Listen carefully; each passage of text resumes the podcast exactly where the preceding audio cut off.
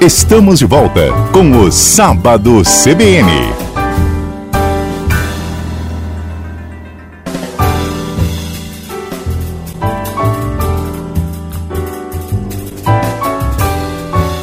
Olá, estamos de volta com o programa Sábado CBN. Meu nome é Ney Herman, comigo na técnica Marcos Andrade, direção de jornalismo Ricardo Silveira, direção da Rádio CBN Roberto Mongruel. Vamos conversar agora sobre o Imbic Experience, que foi um evento de inovação que aconteceu nessa semana aqui em Ponta Grossa. Uh, Ponta Grossa tem hoje uma posição de destaque em diversas áreas e assume também uma posição de destaque no interior do Brasil, dentro do campo de inovação. Conosco no estúdio está um dos organizadores do evento, Cassiano Piekarski, que, junto com seu sócio, Luciano Doll, criaram eh, esse evento nos dias 27 e 28 eh, no espaço Sasaki Eventos. Né, e que, diga-se de passagem, foi muito prestigiado, estava bem movimentado. Cassiano, bom dia e antecipadamente parabéns pelo evento. Bom dia, Ney. Bom dia aos ouvintes aí da Rádio, da Rádio CBN. Obrigado pelo convite de é, podermos estar aqui hoje é, na rádio e contando um pouquinho dessa experiência, dessa história do, do evento do, do Imbi Experience que movimentou as empresas, os empreendedores, as pessoas aqui da, da nossa cidade. É, foi um marco é muito satisfatório, inclusive, estar aqui hoje contando isso, porque é, agora a poeira baixou, passou uns dias aqui, a gente está é, digerindo aí o resultado do evento e que foi muito positivo. A gente só ouviu é, elogios, agradecimentos e, e, isso aconteceu por conta do assim a, a nossa região abraçou a, o projeto, abraçou a causa. Acho que Ponta Grossa estava carente é, de um evento corporativo. Eu falava com o Doc, a gente é, viajou ano passado aí em vários eventos e chegava lá, encontrava uma pessoa no aeroporto que estava indo para o evento aqui de Ponta Grossa, encontrava outro no evento, outro aqui e tal. E, e, e ninguém se encontrava em Ponta Grossa, né, para a gente poder tratar desse assunto aí de, de inovação. Como que surgiu a ideia de fazer o evento, por falar nisso? Bom, a Embix, é, que é a empresa que organizou aí o, o evento, a Embix tem um ano e meio, né? E a gente atua como um braço de inovação de algumas corporações, de, de algumas empresas. É, a gente aproxima startups de é, empresas, que é o que o mercado acaba chamando de corporate venture, que é esse, essa, esse, esse movimento de aproximar é, empresas tradicionais ou até empresas mais novas, é, de empresas recentes, que normalmente têm uma base tecnológica, que são essas empresas que o mercado também acaba chamando de startups. É, essa conexão né, de olhar a inovação é, para fora da empresa, de ter esse conceito da inovação aberta acontecendo, a Embix atua é, com esse propósito de conectar e de poder transformar os negócios por meio dessas conexões, por meio de investimento. A Embix também faz investimento em startups e, e por meio da educação. Então a gente é, viajou ano passado aí em vários eventos fora de, daqui, é, que outras cidades acabam recebendo. Fomos a São Paulo, Florianópolis, é, agora, recente, esse ano, a gente foi a Florianópolis num, num, num, grande evento lá, mais de 15 mil pessoas. Fomos a Porto Alegre também. Viajamos o, Brasil aí em alguns desses eventos e tínhamos esse projeto, tínhamos essa ideia. Talvez não era, se fosse olhar um pouquinho no retrovisor, não seria um ano e meio de empresa, mas é, o ano passado a gente acabou inscrevendo uma proposta dentro de um programa aqui da Prefeitura Municipal de Ponta Grossa é, de incentivo ao turismo é, que uh, é possível converter um, um, percentual do pagamento do IPTU do município para um evento como o nosso. Né? E a gente foi contemplado dentro de uma cota e recebemos um, um apoio inicialmente lá com o Cicred e com a CPG, no qual uh, uh, a gente teve um recurso inicial que encorajou a fazer o evento e, e, e, a gente assumiu esse compromisso dia 31 de dezembro do, do ano passado. Né? Então, a, a, principal motivação era trazer a Ponta Grossa essa iniciativa de reunir empresas, trazer palestrantes num modelo diferente do qual a gente nunca teve na cidade. Né? Então, vejam, nesses dois dias, 27 e 28, foram 61 palestrantes. Né? A gente começou a juntar o pessoal e falou, meu Deus, são 60, como é que vocês vão fazer em dois dias essa programação? Né? Mas a gente já estava vendo esses modelos fora, né? então a preocupação maior era o público para poder viabilizar isso. Né? Então foram dois palcos, foram aí aproximadamente mil minutos de conteúdos nesses dois dias que as pessoas tinham essa liberdade de poder é, assistir um palco, no outro, enfim. Hum. É. Então, é, é, essa, essa estratégia de logística temporal, digamos assim, uhum. né, entre aspas, né, é, é, que foi muito interessante. Vocês reunirem tantas palestras num intervalo tão curto de tempo. Uh, e, obviamente, eu acredito, essas palestras devem ter ficado disponíveis para os integrantes do evento, para que eles pudessem, caso eu vou ter que optar entre A e B. Então, vou, vou ficar com A nesse momento. E B, eu posso ver depois, ou seja, o material foi gravado e disponibilizado para os participantes? Então, nesse primeiro evento, não. É, a gente não teve essa gravação, foi tudo acontecendo online. É, online não, tudo acontecendo no presencial.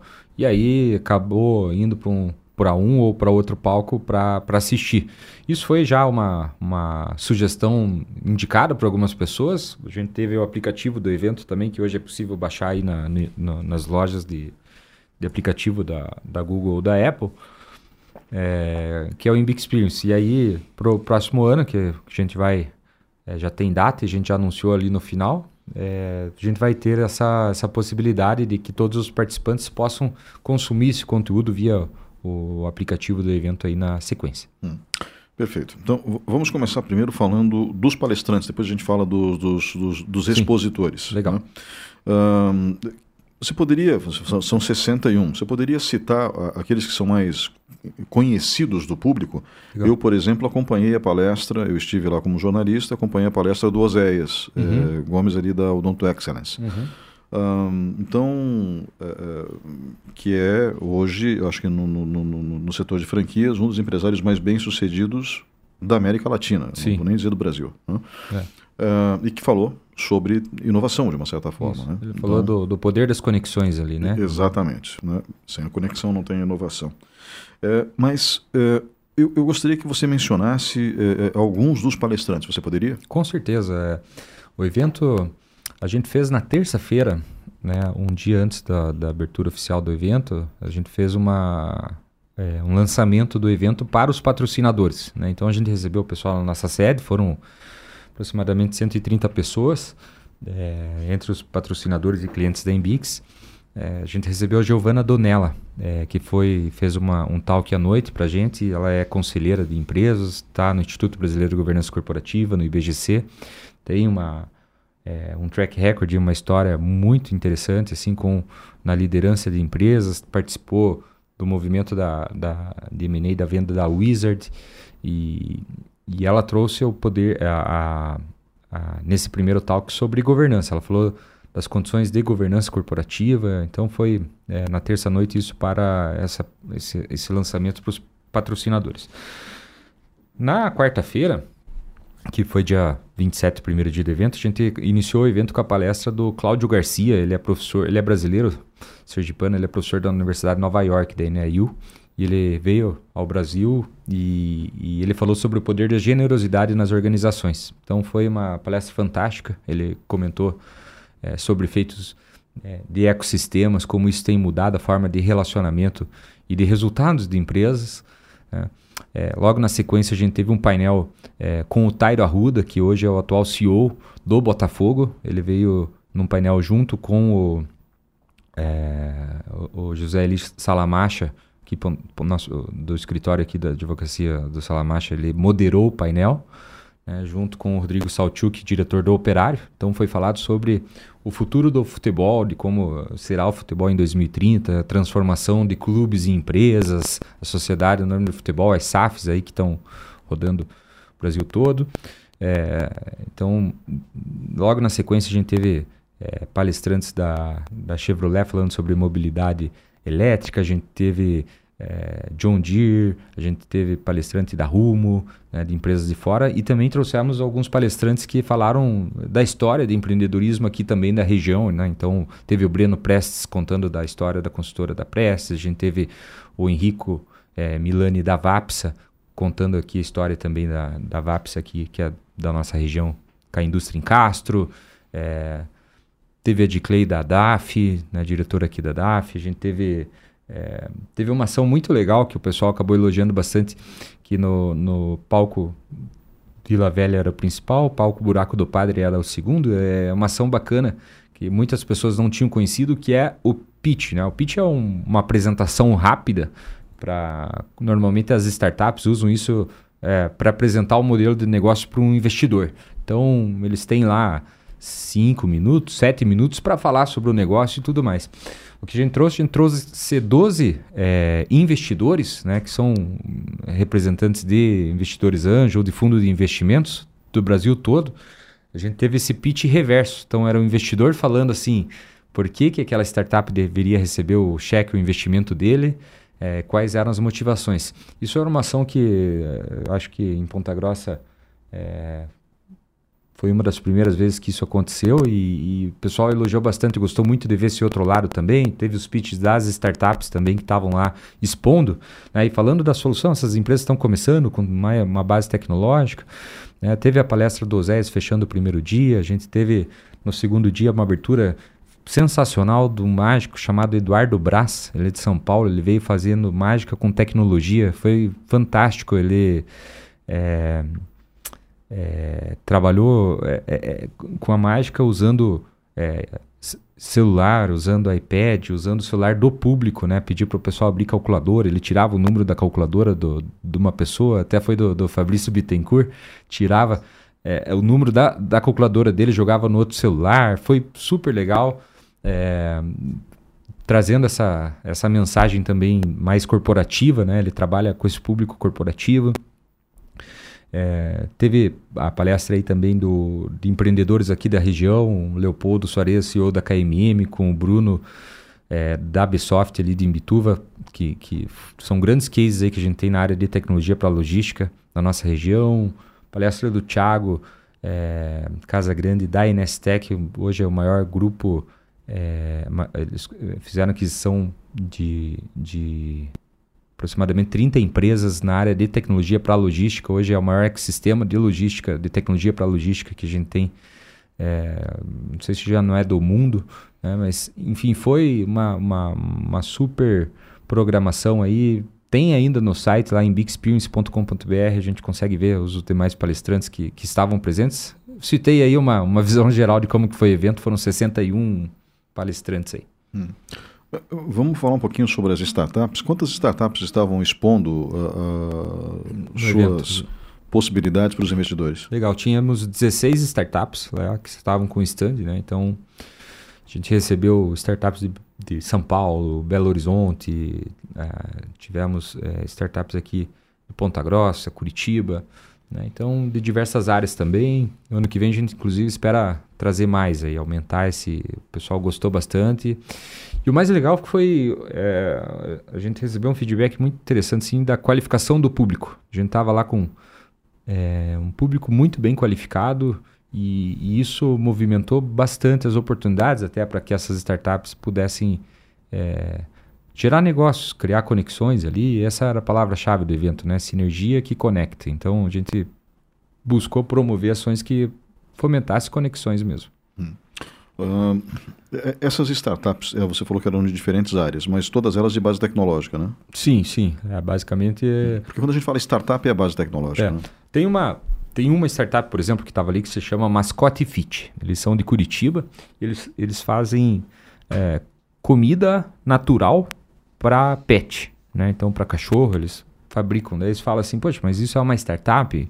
É, eles hum, acabam fazendo, né? Fazem uma comida como comida mesmo, é, de verdade, assim, como se fosse para nós. Tem mais um, ah, eles acabam adicionando um, é, a parte de, de complementação é, de vitaminas e minerais, né? Tem uma é, uma veterinária que especializada nessa parte da nutrição. Né? E aí se fala assim, mas o que, que isso tem de inovação? O que, que essa startup, no fim, é uma cozinha industrial, eles fabricam, colocam num, num, num potinho ultra congelado, né? E aí eles montaram um modelo de negócio que eles vendem por assinatura.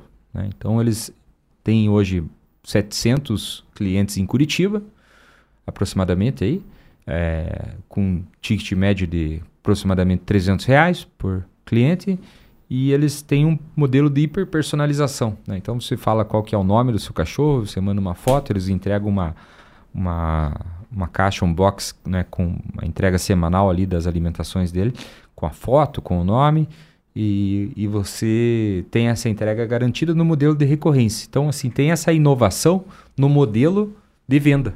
no modelo da experiência do cliente. Se você olhar o produto né, por si só, a, a produção dele é, uma, é um modelo tradicional. Entretanto, o modelo de negócio adotado por eles é um modelo inovador. Né? Uhum. Então, esse é um exemplo, por exemplo, de uma startup que você olha, não tem. Muitas vezes a gente acaba relacionando, ah, uma startup tem um aplicativo, né? Tinha uma outra lá que é a Mush, até um caso bem legal aqui da cidade, é, que surgiu dentro da UTFPR, e eles têm uma base tecnológica que não é software, é uma base de biotecnologia.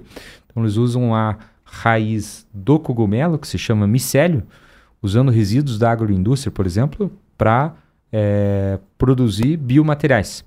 Né? Então a Mush lá ela acaba fazendo uma película de um tecido de origem é, fúngica, só que ele não se transforma em fungo porque eles controlam o processo e você consegue fazer uma espécie de um couro. Né? Então, um tecido que, você é, que ele é produzido a partir de resíduos da agroindústria, usando o micélio para fazer essa aglutinação. E eles desenvolveram a patente para isso tudo. Então, é uma base tecnológica que não é necessariamente software. Né? Então, hum. é mais uma área de biotecnologia. Então, a gente tem... Daí tinha software lá, Melvin, por exemplo, sistema para gestão de manutenção. É, é um software, tem grandes indústrias já que são clientes, tem a gente tinha uma outra lá, é, um outro exemplo ali legal, a Moveu, de São Paulo. Né? Eles, eles têm um site, você compra um móvel personalizado. Então, eles querem mudar a experiência com que a gente mobília a casa. É, você entra lá e compra um rack, por exemplo, ou até uma estante. É, você fala qual que é a largura que você quer do móvel, qual que é a profundidade, qual é a cor.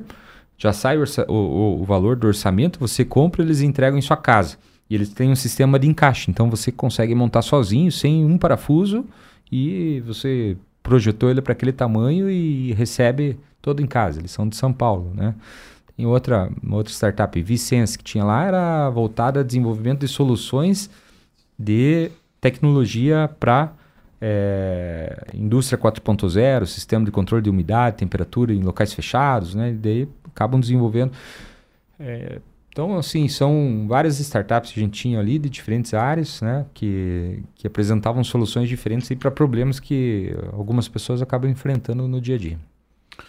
Vamos falar um pouquinho também sobre é, os expositores. Né? É, eu, eu, eu, gostei muito de, de, de, encontrar empresas tradicionais de Ponta Grossa e algumas empresas tradicionais de Ponta Grossa investem em inovação e nem sempre a gente sabe disso. Né? Sim. Né? É o caso do Grupo Águia, por exemplo. O Rogério Schaefer tem a empresa, que é um dos Sim. diretores da, do Grupo Águia. Uh, o Rogério tem a empresa Espaço Smart, uhum. tá? que, que, lida com construção em steel frame. Para você que está nos ouvindo agora, steel frame seria uma estrutura eh, de esqueleto em aço.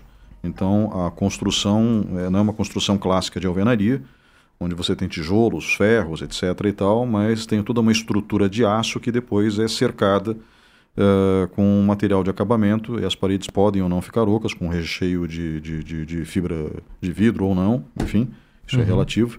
Mas uh, a construção em steel frame é muito usada fora do Brasil. Uh, nos Estados Unidos é muito comum também o wood frame, ou seja, as, as, as, as, ligas de madeira. Né? E a estrutura, o esqueleto de madeira, Uh, uh, e o fato é que nós tínhamos, por exemplo, então, a Espaço Smart ali. Né? Um, tínhamos as lojas MM, né? do, do Márcio Pauli, que o Márcio estava lá acompanhando o evento. Né? Uh, e a gente viu, por exemplo, também o Cicred expondo ali. Né? Uhum. O Cicred tem toda uma preocupação também com, com seus associados na questão tecnológica. você mesmo disse que o evento só foi possível porque houve uma, uma porta inicial do Cicred e da CPG, é, é, sempre bom aqui bater palmas para a Georgia Bin Bochenek, que é a presidente da UEPG, a primeira mulher a presidir Sim. a CPG, e que tem também uma preocupação grande com inovação. Né? É, acho que a CPG também tinha um, um stand lá, se eu não me engano. É, eu queria que você falasse um pouquinho desses expositores. Eu fiquei encantado de ver expositores que são, como eu posso dizer, do mercado tradicional, é, em, dando valor ao segmento de inovação. Né? Uhum. Né? Eu achei que isso foi muito interessante. Você poderia falar um pouco dos expositores? Claro, Ney.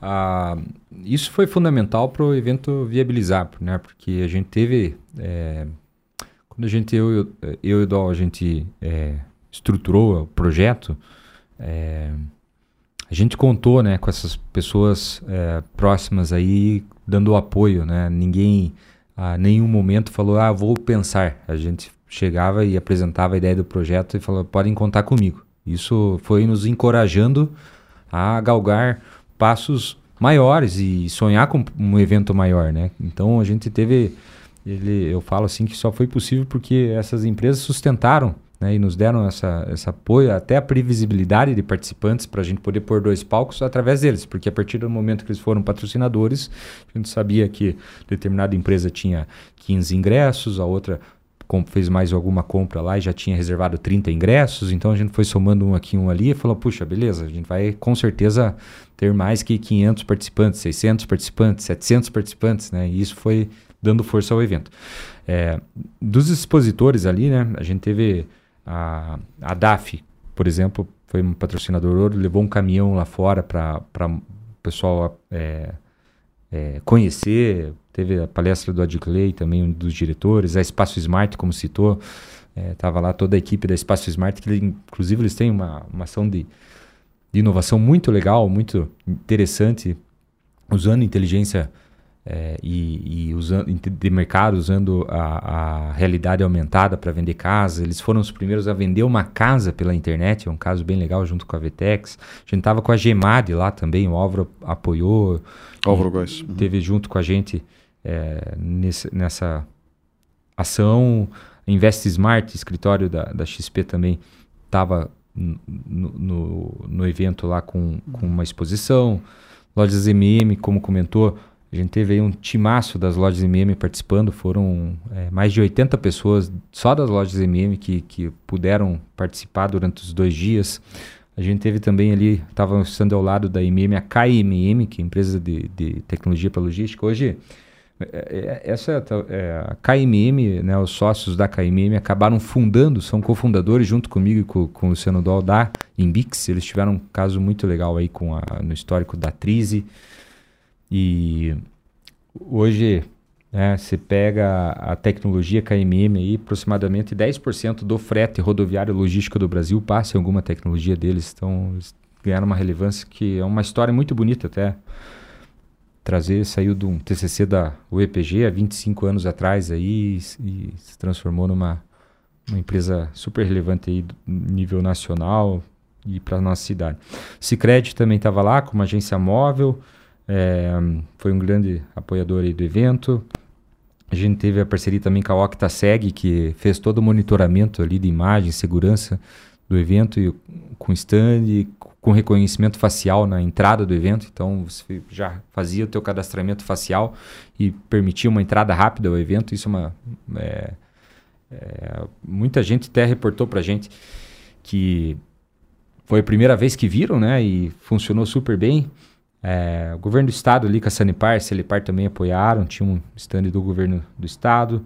A PwC, consultoria PricewaterhouseCoopers, que também foi uma patrocinadora é, do evento. É, foi bem legal isso, né? Uma empresa conhecida nível mundial aí e, e, e pôde valorizar. A gente teve outros expositores também, como a Chevrolet, né, que acabou é, tendo um stand lá, levou um carro também, o Bolt, o veículo elétrico deles, o pessoal pôde conhecer esse carro elétrico lá durante o evento, teve outro carro para test drive lá fora, é, a gente teve é, participação da, do escritório da JPNA também, João Paulo Nascimento, participando do evento, a exposição da Rivos, né, de consultoria é, na área de Lean, a Dunexa, uma empresa de é, engenharia industrial e da parte elétrica que atende grandes indústrias aqui na nossa cidade, desenvolvimento de projetos e equipamentos especiais. A gente estava com o pessoal também, o Grupo Gondaski, cliente nosso na, na Imbix, e, né, que tem as concessionárias da John Deere e da DAF aqui na nossa região. É, um, a gente teve a participação ali, estava o Alisson, o Jackson Gondaski, que, que vivenciaram também o evento junto com a gente, nos apoiaram e, e, e levou um, um, time relevante. Eles colocaram um trator lá da Mac Ponta, um trator da John Deere, que tinha uma experiência bacana também na parte externa, é, como trator autônomo. Então ele era vendado e ele fazia um circuito sozinho já, levou essa tecnologia lá para exposição. Tivemos a Unimed também, que tem uma, uma força legal aí com a área de inovação aqui na nossa, na nossa região. A Laon Labs e a, a Sorix, que são é, empresas de desenvolvimento de aplicativos, de software é, e de, de é, parte de marketing digital, é, estiveram com, com stand ao nosso lado ali, tinha um stand da Embix, eles estavam ali ao nosso lado, estava a GP Marques e Patentes, a Três Corações serviu café lá o dia todo e deu energia lá para o pessoal também que estava participando do evento. A Mobiletes Brasil, né, o Jason estava lá, levou algumas motos elétricas, o pessoal pôde experimentar e, e, ver como, funciona, como funciona uma moto elétrica hoje aí como opção de mobilidade também. A Connelly de, de marketing também teve uma ação, sortearam até, fizeram um enigma lá durante todo o evento para o pessoal participar de um sorteio no final. Sistema FIEP com Senai também estava estavam é, expondo. A gente contou com várias empresas. A Agro7 levou também um super time lá, é, uma história bonita também aqui da nossa cidade. Hoje uma multinacional é, na área de, é, de insumos aí de fertilizantes para o agronegócio. Enfim, foram é, 56 patrocinadores. Né? Dá para continuar uma lista aqui de, de, dos outros patrocinadores que não estavam ali em exposição né, dentro do evento, mas que patrocinaram das mais diferentes formas aí, colaboraram uhum. para que, que o evento acontecesse. É, eu achei interessante a, a presença da, da, da, de, de, de, algumas empresas ali. Eu acho que a gente tem que ressaltar ali a, a, o apoio do Cicred logo de cara, né? Uh, o Márcio Zverevich, que, que, que, é o presidente da cooperativa, tem Sim. uma preocupação grande com inovação. Foi interessante ver a Invest Smart ali também, com, com o Mário Machado, uhum. né? uh, o Grupo Gondaski, do José Gondaski, né? e dos filhos, obviamente, também. Né? Então, realmente preocupado, né? o Grupo MM, como a gente já mencionou, o Grupo Águia. Uh, uh, foi bacana ver empresas jovens que estão muito bem estruturadas hoje, como a Laon, né?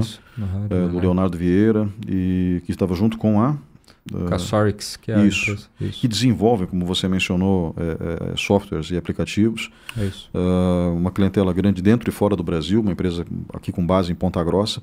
Eu, eu, isso que eu, que eu gostaria de, de, de ressaltar, né? Uh, eu acho que a gente já poderia estar no estágio mais adiantado ainda se as pessoas tivessem ficado mais atentas a oportunidades do passado em relação a investimentos em tecnologia. Mas o fato é que nós temos muitas pessoas fazendo investimentos em tecnologia. Né? O próprio Oséias Gomes é, vai lançar dentro de pouco tempo a Lions Startups. Isso. Né? Também foi um dos nossos patrocinadores do evento, a uhum. Lions.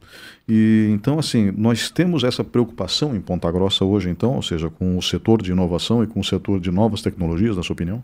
Temos, temos. A gente tem visto isso. A gente tem, inclusive, pilotado isso via Embix, né? Hoje, é, a gente tem é, é, dentro da Embix a gente atua como braço de inovação e tem ajudado nas teses corporativas em, em né, dentro de um processo, uma metodologia própria de, de análise dos horizontes de inovação, quais são os temas que a gente prioriza, avança, desenvolve, que eles gostariam de se aproximar. Né? Então, a gente pega a AgroSet é cliente, a Lojas MM é cliente, o Grupo Gondaski é cliente, a gente tem a Águia como clientes, a gente tem Rede de Postos Mali, é, iniciando agora com a gente também é, a P-Winner, então, a, a, as empresas estão olhando para isso e, e, e, muitas vezes não é nem como um investimento, mas como uma oportunidade de encurtar alguns caminhos. Né? Então, é, dentro de um processo, às vezes, de distribuição, logística ou de segurança do trabalho, de dores que acontecem dentro do negócio diariamente,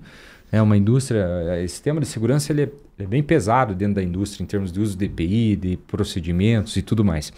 E hoje tem startups aí resolvendo problemas, né? Por exemplo, de reconhecimento de imagem, na hora que você tem uma área de difícil acesso ou que você tem uma, uma subida é, que você precisa usar o corrimão, você tem startups desenvolvendo câmeras que é, se a pessoa subir e ficar três segundos sem pegar no corrimão, ela já gera um alerta, por exemplo. Então, às vezes, ela é um investimento que ela não precisa investir na startup, mas ela poder acessar empresas que resolvem os problemas dela. No final do dia, é uma inovação e, e é o papel da Embix fazer essas conexões. Né? E, e, aí ela pode eventualmente contratar como um cliente, por exemplo. Né? Foi legal até porque no evento a gente teve eu falei desses patrocinadores de empresas, mas a gente teve também, por exemplo, a Arena Sebrae, lá estava o Sebrae, que acaba dando esse apoio. Eles também estavam lá, a UTFPR, a UEPG, a RPC, estavam com, com uma área também ali de, de exposição. Muitas das tecnologias acabam também vindo de universidades, muitas vezes não tem isso pronto. Né? E, e, a ideia é que, é, que as empresas possam contar não só com startups, mas também com universidades, com professores, com pesquisadores que possam desenvolver uma solução para essas dores aí de dia a dia corporativo. É, então, o evento conseguiu gerar negócios? Essa é uma outra pergunta. Né? Então, assim, gerar conteúdo, é claro que, que conseguiu, isso é visível através Sim. da tua entrevista. Gerar negócios, também foi possível construir negócios dentro do evento? Sim, acho que ainda não, os contratos ainda não, se, não foram assinados, faz dois dias do evento, mas eu já conversei com bastante gente é, que, que estavam lá, até a agência falou, puxa, foi muito legal, é, porque é, apesar de muitas pessoas que a gente conhece, foram networking que eu consegui falar com aquela pessoa que eu não estava conseguindo acesso há algum tempo, eu consegui falar, é, conheci outra pessoa nova. Com certeza o evento gerou muitos negócios. A, a, a preocupação do público qualificado ali foi bastante interessante. O feedback que a gente recebeu de, de né, de poder encontrar várias pessoas aqui da nossa região, né? Você andava, via um, via outro, via outro. É, é, é, misturar aí todas essa, essas pessoas que acabam já se conhecendo da cidade e muitas vezes nem sabem com que tipo de solução elas tinham, né? Então, por exemplo, da Espaço Smart, eu falei pessoal, eles tiveram uma palestra também, né? Da, da Espaço Smart, o Rubens, né, que é o CEO ali da, da Espaço Smart, fez. E aí eu recebi um feedback, puxa, eu não sabia que a Espaço Smart tinha toda essa quantidade de soluções. Então isso foi legal porque gerou essa troca até de conhecimento dos negócios aqui da nossa região, do que, que as pessoas estão fazendo, que soluções estão aqui, que muitas vezes a gente olha para fora e, puxa, não sabia que tinha isso aqui em Ponta Grossa. Né? Então foi, foi fantástico, assim. Antigamente, eh, boa parte do conteúdo né, era é, repassado, e quando eu falo antigamente, é, é bem pouco tempo atrás através dos veículos tradicionais de comunicação, como agora uma emissora de rádio, uma emissora de TV. A vantagem desse conteúdo centralizado é que as empresas de comunicação sempre se preocupavam em levar o conteúdo de maneira é, punjante para o seu público. Sim. Né? Quando nós tivemos a fragmentação do processo de comunicação através das redes sociais, principalmente, o que seria aparentemente, aparentemente, uma grande vantagem, né? e em alguns aspectos realmente foi, é, houve também um empobrecimento, ou seja, você não sabe mais onde conseguir informação. Né? E de qualidade, é, especialmente. Exatamente. Então, isso é um problema grave. Então, por exemplo, o que nós estamos fazendo aqui é serviço público. É, o, o conteúdo da tua entrevista é fundamental para que as pessoas tenham essa referência que, por exemplo, em Ponta Grossa nós temos uma série de tecnologias disponíveis. Eu, pessoalmente, fiquei muito feliz porque em 2008 eu tinha um projeto de prospecção de novas tecnologias. Na época ninguém me levou a sério. e eu fico muito feliz de ver um evento como esse, 15 anos depois acontecendo, porque significa que eu tinha razão. Né? Ou seja, a cidade tinha talento para isso. A né? cidade tem uma pujança. Assim, a gente foi a alguns eventos. É, e aí, há momento que a gente se apresentava como Ponta Grossense, fala: Puxa, lá vocês têm um grande parque industrial. Né? Então, ah, vocês têm um. Dias eu veio um, um rapaz de Florianópolis e falou: PIB Ponta Grossa e o PIB Florianópolis é praticamente o mesmo. Então, assim, tem muita oportunidade embaixo da ponte aqui que precisa encabeçar, né? Então, isso é, foi um pouco também da nossa, do nosso propósito, né? Promover isso aqui na região para a gente fortalecer e, e, trazer esse pessoal de fora também para conhecer, né? A ideia é ano que vem que a gente possa é, somar ainda mais novos players aqui da região, né? A gente teve muita participação também do pessoal que é, por exemplo, o Tetra Pak, a gente recebeu mais de 20 pessoas da Tetra Pak, Cargill, é, das indústrias aqui do, do Parque Industrial que não estavam necessariamente patrocinando ou expondo o evento, mas que estavam participando do evento, né? Fizeram algumas compras de lotes de, de ingresso para o público, as cooperativas, a gente teve a Castrolanda lá participando, é, que, que no final já teve uma conversa dentro de um painel com o pessoal da UTFPR de um desenvolvimento de uma solução que que já ficou com reunião marcada, já saíram de lá com reunião marcada para a próxima semana. Então, essa possibilidade de. É, de né, todas essas empresas estão instaladas aqui, que estão no nosso parque industrial, elas poderem ter o, o, evento aí como uma referência dentro de um calendário anual a partir de agora. essa a ideia de, de, ter a recorrência do evento de maneira anual e organizar isso para que a gente tenha uma boa experiência e que possa ainda mais desbravar aí as oportunidades que a gente tem para nossa região. Bom, uh, você falou então que já está programado o segundo evento para o ano que vem. Exato. Ele vai ser maior, vai ter mais do que dois dias? É, a, a ideia é não, que a gente mantenha esses dois dias. Uh, no final do evento a gente fez a, a divulgação é, para o dia 18 e 19 de setembro de 2024, quarta e quinta-feira, né? O mesmo modelo que a gente teve esse ano. É, a ideia é fazer o, o lançamento ali de patrocinadores, na noite anterior de terça-feira e aí quarta e quinta a gente faz o, o, o evento durante os dois dias. É, talvez tem que aumentar um pouco da programação, a questão do vídeo, é, da gravação ali dentro do aplicativo a gente também vai, vai acabar fornecendo, né? mas já é, a gente ficou feliz e motivado para continuar esse evento na, na cidade. Bom, uh, nós uh, uh, vamos ter então a segunda edição do evento, como você acaba de mencionar, no ano que vem. Uh, já houve, como eu posso dizer, a antecipação de espaços, ou seja, os participantes dessa feira demonstraram interesse, porque é um, é um evento, uhum. mas é uma feira ao mesmo tempo. Né? Então, os participantes do evento, eles já demonstraram interesse em participar do segundo? Sim, sim, eles estão até postando, momento? conte com a gente já no ano que vem e o pessoal é, que participou é, como expositores, muitos deles já falaram para contar com eles na, na, próxima edição, que o resultado foi muito positivo. E também a gente já recebeu uh, algumas uh, dessas indústrias que normalmente elas acabam é, tendo uma preparação de planejamento orçamentário agora, né, nessa época do ano, está se planejando o orçamento 2024. Então elas já também manifestaram que vão fazer essa previsão orçamentária para 2024, poder participar no evento de uma maneira diferente. A gente teve muitas, é, é, algumas empresas aí vieram muito em cima da hora também, que inviabilizou a entrada no evento, mas que falaram que ano que vem é, para contar com eles. Então, empresas de Curitiba que trabalham também com essa temática de inovação, consultorias. Né? A, a, a, ideia é que não é. A, gente está basicamente pilotando o evento, mas é um evento aberto aí para uhum. o tema, né? E normalmente a gente acaba tendo até a possibilidade de ter concorrentes dentro do evento e não há problema nenhum. Né? A ideia é democratizar esses acessos.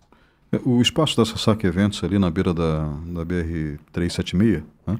É, um, é um espaço bom, mas é, vocês pensam em pegar um espaço maior no ano que vem? É, essa é uma dúvida ali. É, a gente está coletando agora com os participantes uma, uma avaliação de participação e de resultados. É, a questão de som, espaço, a, a disposição ali do nosso saque funcionou muito bem, né, mas dependendo do tamanho que a gente vai, é, vai acontecer no próximo ano ali, talvez fique um pouco apertado. A gente ainda não chegou a fazer essa reunião de fechamento uhum. e de, planejamento para o ano que vem. Mas pode, pode acontecer a questão que Ponta Grossa a gente acaba não tendo muita opção para esses tipos de eventos. Né? Uhum. Então é, ali a gente optou no Sasaki por ser uma estrutura muito parecida com o que a gente tem ido fora é, de Ponta Grossa nos eventos. Tinha uma estrutura legal para banheiros também, que, uhum. que praça alimentação, enfim. E aí a questão para o ano que vem de local ainda não, a gente não definiu. Uhum. É, uh, eu, eu uh, acho sinceramente que vocês vão ter que ampliar o espaço porque a, a repercussão foi muito positiva. Parabéns. É. Obrigado, obrigado. Então, se a repercussão foi positiva, talvez vocês tenham que ampliar um pouquinho. Né? Uh, em relação a essa questão de negócios, né, eu, eu quero agora reverberar e trazer isso um pouco para a realidade de Ponta Grossa. Uh, eu mesmo mencionei que uh, o evento de vocês comprova que a minha tese lá de 15 anos atrás era lógica e racional. Então, uh, podemos dizer que hoje Ponta Grossa caminha para ser também um polo de inovações? Podemos Sim. dizer isso? Sim. Muita ação já acontece aqui há muito tempo. Né? Só que isso muitas vezes a gente é, é ruim de comunicar ou é, tem algum tipo de barreira que impossibilita é, que isso seja democratizado em termos de, de, conteúdo ou até de informação. A gente tem é, um polo universitário muito forte na cidade, né, que pouquíssimas cidades do Brasil têm, com universidades é, duas grandes universidades públicas de referência, né, que é o TFPR e a Universidade Estadual de Ponta Grossa, e mais as particulares aqui que, que somam e que estão é, com um número bastante expressivo aí também de, de alunos. Nós temos um parque industrial muito grande, é, muito representativo, com grandes empresas, grandes multinacionais. Nós temos é, outras empresas é, que acabam tendo essa base tecnológica, mais voltada à tecnologia, que, que, que encontram-se aqui em operação também. Então, a hora que a gente coloca tudo isso dentro de um, de um caldeirão, a, a, o ambiente ali acaba sendo muito fértil para promover a inovação. Eu não tenho dúvidas, Ponta Grossa se consolida aí. É, a gente também tem a, um, um, movimento muito forte do Vale dos Trilhos, também capitaneado ali pela Tônia, que é a, é, a, a, gente tem a, a, o Vale dos Trilhos aí fazendo todo esse, esse esses relacionamentos aí para a parte de inovação. Tônia Mansani. Hum. Exato. E então assim todas essas, essas ações elas acabam certamente é, tendo esse ambiente muito fértil aí para que a gente possa florescer ainda mais temas de, de inovação. É, a gente tem muita formação de boas pessoas que acabam saindo muitas vezes da cidade e aí, a partir disso a gente começa a reter mais talentos na nossa própria região, junto com o crescimento econômico, junto com políticas de incentivo, a gente tem é, é, esse conjunto de ações sendo muito favoráveis e bastante singular em termos de município para a gente consolidar Ponta Grossa aí entre os, os, os maiores municípios de Ponta Grossa em termos de inovação. O, o, o que eu vejo, né, é, vamos fazer um parâmetro com, com o resto do mundo. Né? É, então, assim, a Organização Mundial de Propriedade Intelectual ela coloca o Brasil numa posição pífia em relação a patentes. Né, e novas tecnologias. Né? É, ou seja, nós deveríamos realmente ter, através das universidades públicas, eu não vejo outro caminho nesse momento, as universidades particulares infelizmente, na grande maioria, são apenas, eh, como eu posso dizer, eh, plataformas né, para angariar recursos através dos seus alunos, através do ensino. Ou seja, não existe ali um campo de pesquisa efetivo, né, o que é uma pena. Né. Elas poderiam, as universidades particulares, construir parcerias com empresas, com indústrias, para tentar construir núcleos de pesquisa. Mas as universidades públicas já têm alguns pesquisadores eh, renomados em diferentes áreas né? e elas poderiam ser utilizadas, inclusive, pela iniciativa privada para desenvolver é, é, pesquisa e, e produção. Né?